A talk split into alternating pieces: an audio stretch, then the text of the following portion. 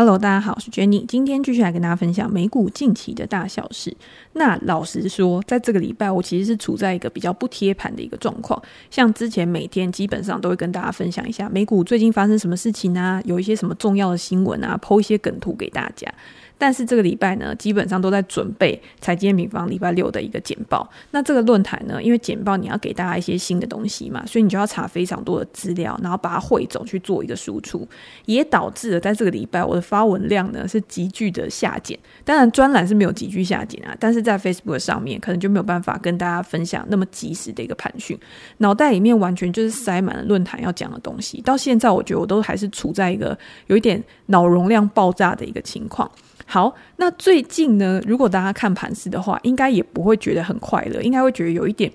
无聊，也不能说是无聊，就是你一开始你可能开盘的时候会看到股价上涨或者是股价下跌，可是，在盘中的时候呢，很明显的就是会有一个收敛的情况，甚至是有一个反转。让大家觉得说，诶，趋势可能是要出来了。可是等到你一觉醒来，你隔天发现美股的收盘，其实它就是收在平盘附近而已，它没有跑出一个非常明显的趋势。我们可以看到，在四月底的时候啊，其实股价那个时候大幅的下跌嘛，那那个时候可能很多人都有进去抄底啊，或者是买股票。到了五月的时候，确实有一个连续的反弹，大概是几天，几天之后呢，现在就开始做一个横盘的一个震荡。这个横盘的震荡，就我们自己如果以盘势来看的话，如果以整个技术分析的形态来看，它没有去破底，就表示说现在可能是一个在打底，可能是在做一个筹码的整理，在之后呢，会有一些催化剂去激励股价做一个上涨的动作。可是你也会看到，如果是以基本面啊、数据面来说的话，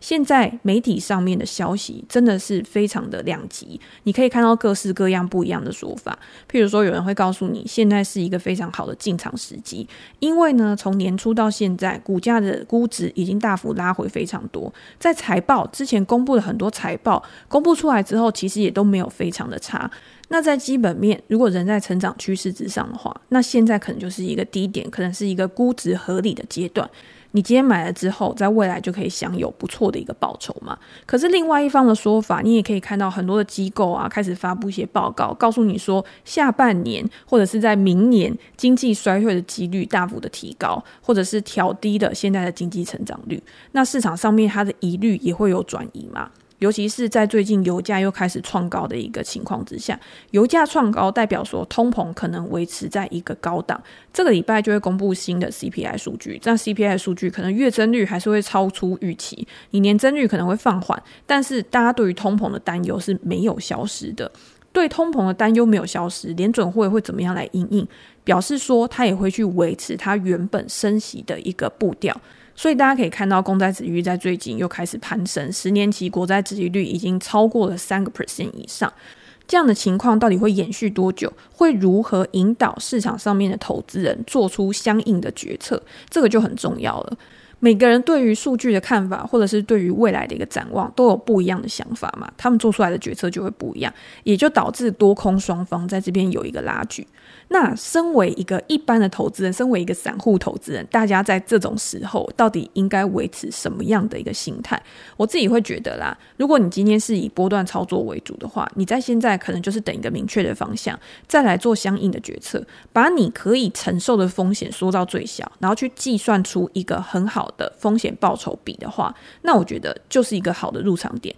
这个是比较偏向一个交易面的心态的。所谓的交易面呢，就是我今天我着重的。是我这一笔交易，我这一笔投资，我每投入一块钱的风险，我承担一块钱的风险，可以为我带来多少的上档潜在获利？我是用这样子的方式去衡量我要不要进场的。可是，如果今天是价值投资人，或者是你是以基本面为主的投资人的话，在现在这个阶段呢、啊，其实你不应该被大盘所影响，你不应该被市场上面很杂乱的消息影响。因为就是因为有这种很不明确的时间、很不确定的时间点、很多意外的事件会发生的时候，才会有价格被错杀的一个行为嘛。在价格被错杀的时候，好的公司它才会有吸引人的价格。那你先去买进的时候，你当然在未来就可以跟着公司重新回到成长趋势上面来获利。那我们这边我们先讲一个，就是油价的部分，因为大家可以看到，如果以昨天来讲的话，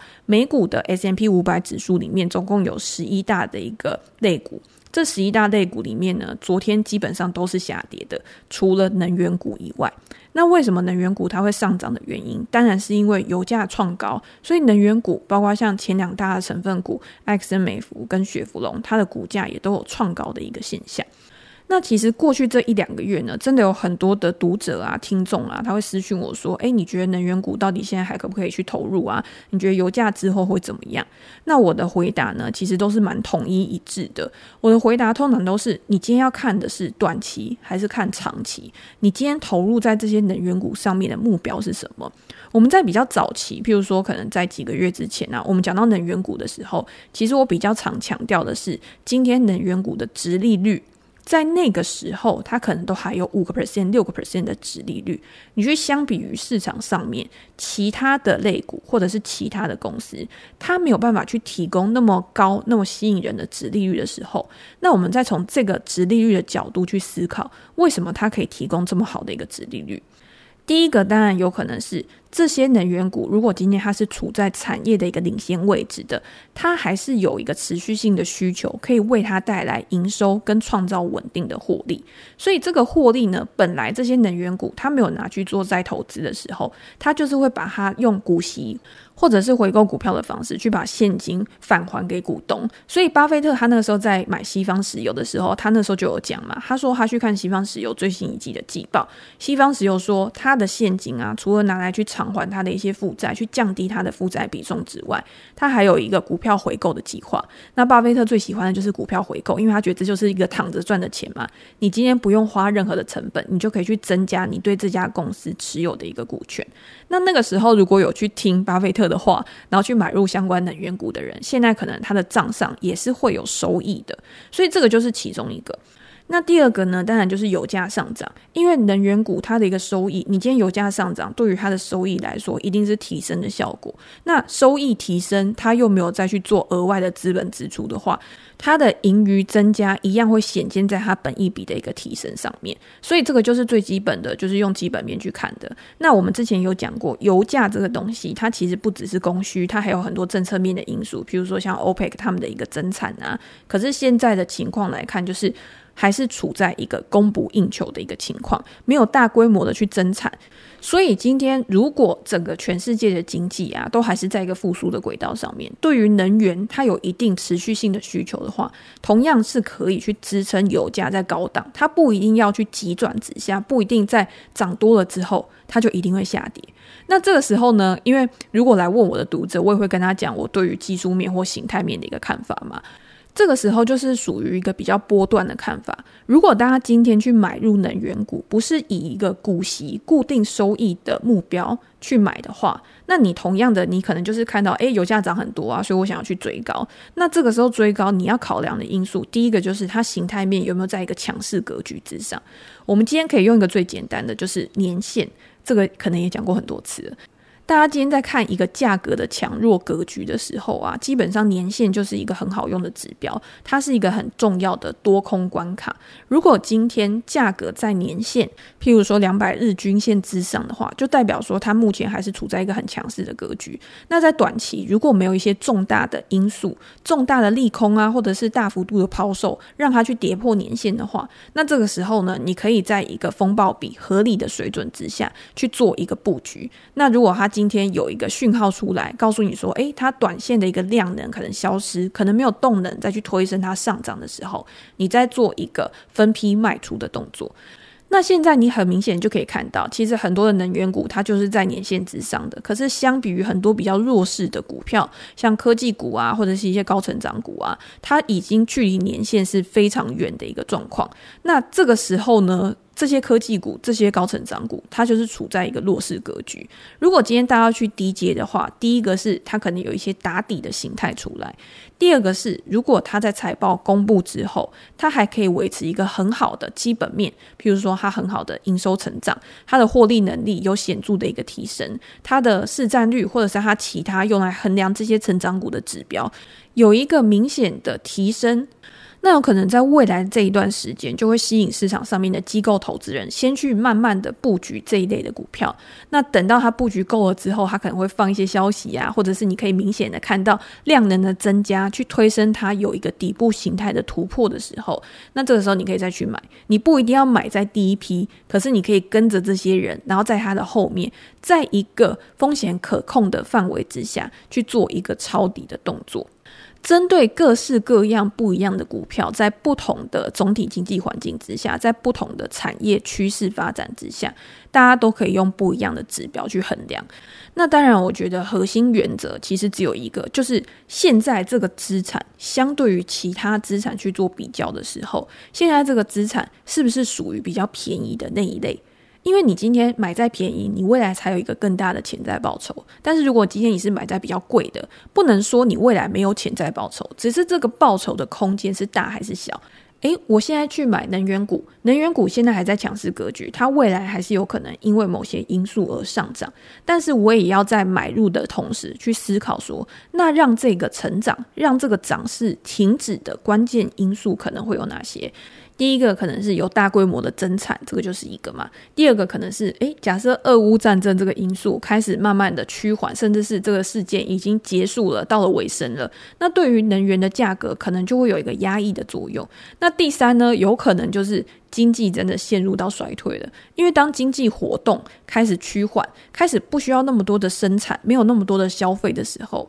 对于石油的需求开始减弱，自然而然就会去压抑到石油的价格。那今天这东西就有很有趣啦。那今天如果真的面临到最后这样的一个情况的话，那不只是能源股嘛，今天经济衰退对于每一个类股、每一个产业、企业开始它的获利肯定会开始下滑。消费者在购买东西啊，消费的意愿啊，贷款的意愿可能也会开始下滑。全民呢陷入到一个通缩的一个情况的时候，对于股市来说，绝对不可能是激励作用的。所以这个就是大家在边走边看，然后边看每一个产业它的一个轮动，边看每一个产业它的一个表现的时候，再去一步一步的去调整你的资产配置、你的资金配置的组合，这是一个动态循环的一个过程嘛。那这个时候就可以讲到国债殖利率啊。那如果今天真的诶陷入到一个衰退的一个情况，开始有这种迹象出来，我们不是说一定，我们现在只是在假设说有哪一些路径，有哪一些可能性。如果真的面临到刚刚我们讲的最后一个状况，经济真的陷入衰退，那公债殖利率有可能还会一直维持在这么高档，维持在三个 percent 以上吗？是不是就有可能开始民众、投资人、市场的参与者？会预期未来联准会不会有这么强硬的一个紧缩措施，那也会导致公债值又开始下滑。那你今天债券的价格，因为它跟公债殖利率是处于在一个反向的关系嘛，就不会有这么大幅度的一个下跌，甚至是一个止跌回升的一个情况。那今年大家开始很担心什么股债同跌啊，或者是所有的资产感觉都没有表现得很好啊，那是不是在这种时候就会有一个反转的一个现象？所以有的时候啊，在想投资这件事情，或者是在规划你的策略的时候，我们不是只想到现在这一个点，我们是想到现在这一个点。现在的状况是怎么样？然后这个状况未来会衍生到的几种可能性，然后我们把它模拟出来之后，我们选择一个我们觉得最有可能实现的一个场景，去规划我们的投资，去做出投资决策。那其他的选项并不代表它就是没有用的，它就是没有意义的，而是在你觉得最有可能的那个可能性它没有发生的时候，你有没有很快的一些备用方案，可以去帮助你去应对这种不确定性？意外事件的一个产生，这个就是大家在思考投资的时候，我自己会觉得啦，很重要的一件事情。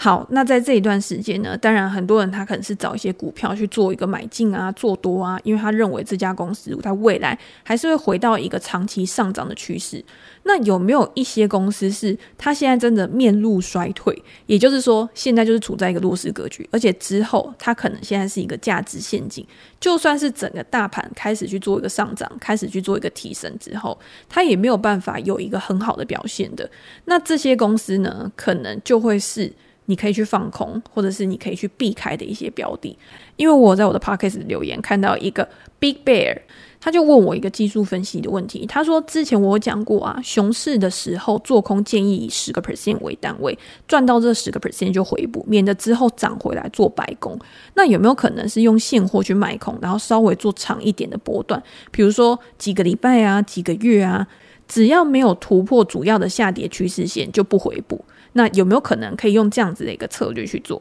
其实我觉得这样子的策略是可以的。”其实做空真的有很多种方式，那你每一个做空的方式，只要你可以设好你的停损点、你的停利点，其实都是可以去尝试的。做空这件事，其实大家不用把它想得太复杂。做空的理由其实跟做多的理由完全是一样的，只是两个是互相相反的。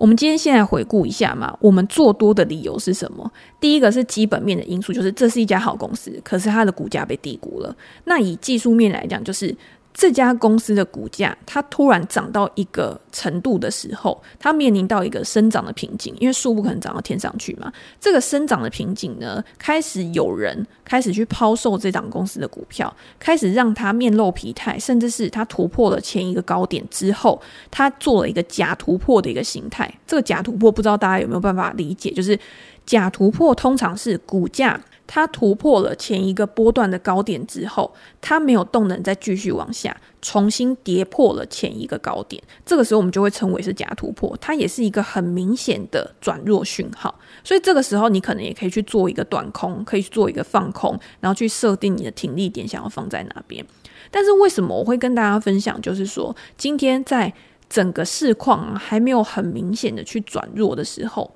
或者是现在还在多头趋势的时候，你不是不能做空，你的做空，你的停损点要拿捏得更好，你的停利点要拿捏得更好，是因为在空头市场，或者是在某一个波段的下跌时间点的时候，大家会看到有的时候跌跌跌，突然一根非常大的反弹，那这一根反弹可能就会吃掉它前两三天的一个跌幅。那如果今天你的空点不是很好的话，那有可能你这段时间真的就是做白工了。可是，如果你今天你的空点是真的很好的，譬如说，我可能抓在一个，他如果今天他重新反弹、重新涨回去之后，就确立了它重新回到强势格局的一个位置点，你当然可以去设定一个你觉得。它整个趋势反转的一个关键点位，去作为你的出场点。那当然，这个出场点是依照你可承受的风险、你可承受的亏损来决定的。那另外一个，我们刚有讲嘛，其实做多跟做空的理由其实是一样的。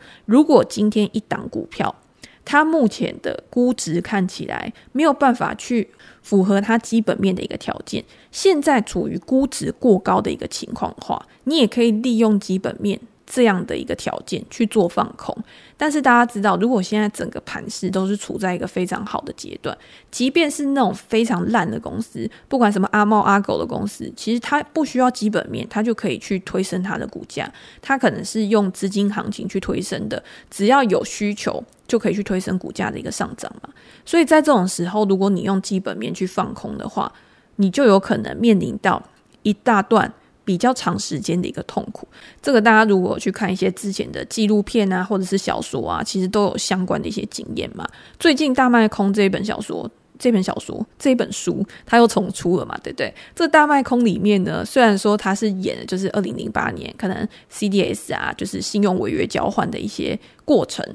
里面的几个主角呢，像 Michael Burry，大家也很熟悉的嘛。他就是认为这个次贷有可能有一天这个泡沫它会去破裂，所以才会用 CDS 这种方式去做空、去卖空嘛。那中间的过程也不是说，诶，我今天去做了这笔交易之后，我马上就暴赚一笔。中间它也是历经了一两年的这个过程。那这几年呢，你要怎么样知道你的判断是对的？你要怎么样知道你的判断它要多久之后才会成为事实？这个就是做投资人，他除了他在做判断，他在做理性的分析之外。他的情绪上面，他要怎么样去做一个调整？稍微讲一下这本书，也就是当时的一个背景情况。大家都知道，二零零七年之前呢、啊，其实整个美国的房地产市场是非常非常热络的，每一个人都觉得他可以靠房地产去发家致富。所以当时的次贷市场呢，每年其实有五千亿美元的新贷款，很多机构都为了吸引新的贷款人，透过一个优惠的利率，譬如说我现在先给你一个很优惠的利率，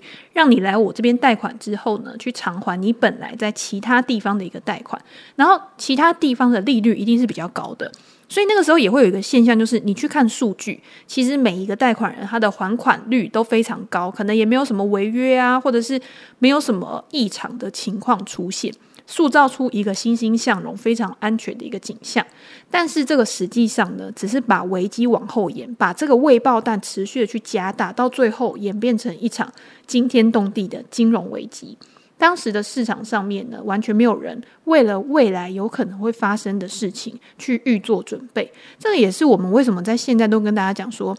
去预测未来有没有可能发生经济衰退，其实是一个比较次要的问题，而是你预测未来有哪些可能的情况，然后你针对这些可能的情况去做出相应的措施。到最后，就算最坏的情况发生了，你还是已经有准备，你还是可以马上的去当机立断，做出损失最小的一个举措。那这个时候呢，大卖空这种时空背景就是这个样子。这个几个主角在后来为什么可以因为放空次贷而大赚一笔，就是因为他们在事前对于这些不合理的情况已经有做出研究、推估，去做出结论了。Burry 呢，他在当时研读了非常多相关的一个资料，他是这本书里面就是最前面啊先提到的一个主角人物嘛。他那个时候就读了很多的合约资料，他就觉得说，这些贷款啊，在未来有非常高的几率是有可能会违约的。他认为整个金融体系会因为这样子的情况而崩溃，所以他要怎么样去对做这个系统，对做这个市场，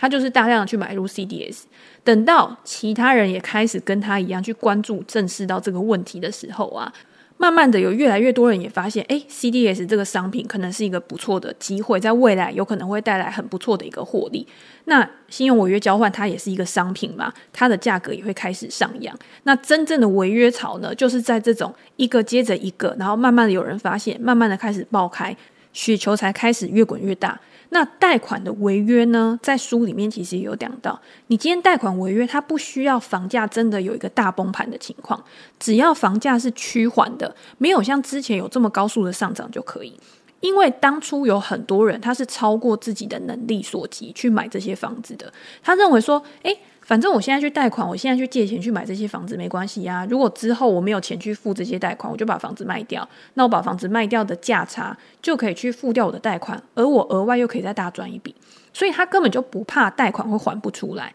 可是当房价趋缓的时候，这种东西也是一个骨牌效应。因为房地产跟现金虽然说都是资产，可是它是两个截然不同的东西。现金是流动性非常好的，你今天可以用现金去换任何的资产，马上就可以一手交钱一手交货。可是今天房地产不是，房地产如果你要去清算它，你要去卖出它的话，它是需要一段时间去媒合、去消化的。如果今天房价开始下跌了，一开始呢，有人先把房子卖掉，这个时候可能房市还是很热络的状况。可是慢慢的开始有越来越多人，越来越多人想要卖房子，供给量越来越大的时候，价格开始下跌，它下滑的速度会比大家想象中的还要快。那当然，我们现在会觉得说房地产感觉是一个只会涨不会跌的，可是重点其实不是在这个资产上面，而是在这个信用泡沫的一个累积跟信用泡沫的一个倒塌。当信用这个东西变得非常脆弱的时候，价格下跌有可能是一个波段，有可能是一段时期的一个现象。但是在这一段时间，你如果没有现金资产去抵御这个危急存亡之刻的话，那到最后你就是消失在这个市场上面嘛。所以，像 Burry 啊，或者是其他的主角，他们再去买入这个 CDS 的时候，他们一开始当然就是预想了有可能会有这种违约效应，有可能会有这种骨牌效应的一个产生。他们观察到，在二零零五年底的时候啊，房价虽然还在上涨，可是那个时候违约率已经到了四个 percent 左右了。如果违约率再持续的去攀升，到达七个 percent，那低等级的债券价值就会大幅度的下滑，甚至是归零。这种情况呢，是完全有可能的。这个也是他们对于未来的一个预期。好。那今天有一群人，他开始嗅到这种恐惧，他开始嗅到这种危机。可是市场上面大多数的人都还没有预测到，都还没有察觉到这样子的一个危险嘛。所以他们在买入的时候呢，这个次贷债券的价格，它还是继续的在上涨的。也就是没有人会觉得自己是最后一个傻瓜，没有人会觉得自己是最后一个卖出的那个人。他觉得永远都会有人在他后面去做一个接盘。所以其他人他都还是在去买这些次贷债券的时候，那信用违约交换的价值，因为他是去对赌的嘛，那当然就会一直下跌。那对于这些主角来说，对于 Burry 来说，那压力已经是非常非常大的。所以他在买入了之后，到了零六零七年那个时候还没有完全炸开的时候啊，他的合伙人、他的亲朋好友、他的投资人对他都是完全不谅解，认为说你为什么好端端的好好的投资不做，你要去做这样的决策，你要去买这么高风险，然后未来不知道会。怎么样的一些资产，那也是因为在这样的时空背景之下，然后衍生出了这个这么惊悚，然后又真实血淋淋的一个故事。当行情走到一个极端值的时候，当然最后慢慢的演变演变，历史就是不断的重复嘛，以不同的形式呈现在这个市场上面。当行情走到极端的时候，就发生了一个转折。那后来呢，就演变成大家知道的金融危机，有很多的公司倒闭呀，有很多的金融机构，因为在这一场危机里面，他可能会要付出很大的一个赔偿。可是，在度过这样子的危机之后呢，我们一般投资人，或者是重新再加入到市场的投资人，新出来的投资人，他还是一路走到现在的嘛。从金融危机以来呢，我们还是会在市场上面发生一些呃可能未预期的事啊，譬如说后来有欧债啊，后来又有这个疫情啊，导致。金融市场大盘美股有大规模的下跌，但是只要你有做好准备，你还留有现金，你还有余裕可以重新去投入的话，你就可以在这个投资市场上面走得更久。其实我还蛮建议大家去看《大麦孔》这本书的，或者是你可以去搭配他的电影来看，因为书呢它比较多的是细节嘛。可是当你有了这些细节的印象之后，你再去看电影，电影它的一个拍摄手法呢，我自己是还蛮喜欢的，就是它会有一个。一段一段的那种感觉，然后让你在每一个情境里面去游走，然后让你去感同身受当时的一个氛围，然后跟主角一个内心世界的一个描绘，其实那个影像去注入到你的脑海里面，我觉得是还蛮深刻的。那大家也可以把它换到其他的场景，因为不是每个人都可以跟金融机构去做比较大笔的交易吧，不是每个人都可以去买到像 CDS 这样子一个商品。如果我们在一般呢、用现货去做空的话，你要怎么样确认你对这家公司的看法是正确的？你要怎么知道这一家公司它未来真的会陷入到一个非常深不可测的瓶颈？有的时候，它跌到某一个程度的时候啊，就会开始有一些呃价值投资人出来，可能会去清算它真正的一个资产价值，又或者是其他的公司看到这家公司，诶，他陷入到一个困境的时候，他可能可以给他出资资源啊，或者是开始有合并跟收购的消息传出来，这些消息呢，也会导致这个股价在谷底的时候去大幅的一个反弹。所以这个也是做空比做多难的地方，就是做空它跌到某一个程度的时候，会有很多非预期的因素进来。可是做多呢，基本上时间是站在你这一边的，只要你持有的够久，只要这家公司它还是在一个成长的轨道上面，在未来呢，它可以有新的管理阶层或者是新的产品跟服务出来的时候，其实就是帮助它股价可以持续向上一个很好的催化剂，很好的支撑因素。所以，如果啦，以现在这个阶段，因为现在是处在一个比较趋势未明嘛，你前面股价估值都已经拉回那么多了，如果现在我再跟大家讲说，哎，你就是去做空，你就是去买一些烂的公司的股票，然后去做放空的动作，我会觉得风险是比较大的。但是，如果你可以找到真的具有基本面、具有潜在价值。它现在的产品跟服务，在未来产业趋势的一个发展，在一个数位转型啊这些趋势的发展之下，它是可以占有一席之地的。为什么我们现在不把自己的资金放到这些好的资产上面，去跟着这些资产未来的成长一起获利，而要放在这种做空？因为做空它是不会给你利息的嘛，做空它也不会给你股息啊，也不会有股票回购，不会有额外的一些收益产生。它完全就是股价的下跌，去导致你有账面上的一个获利。我觉得在现在这个阶段，如果去做一个评估跟衡量的话，我觉得做多的好处还是多于做空。这个就是我对这个问题的回答。好，那今天呢，就跟大家分享到这边。如果这个礼拜六过了之后呢，就海阔天空，我就可以开始有一些其他的内容啊，其他的一些分享，比较频繁的分享给大家。那也希望大家呢，可以从这一集里面有一些小小的想法或者是收获。那我们就下次见喽，拜拜。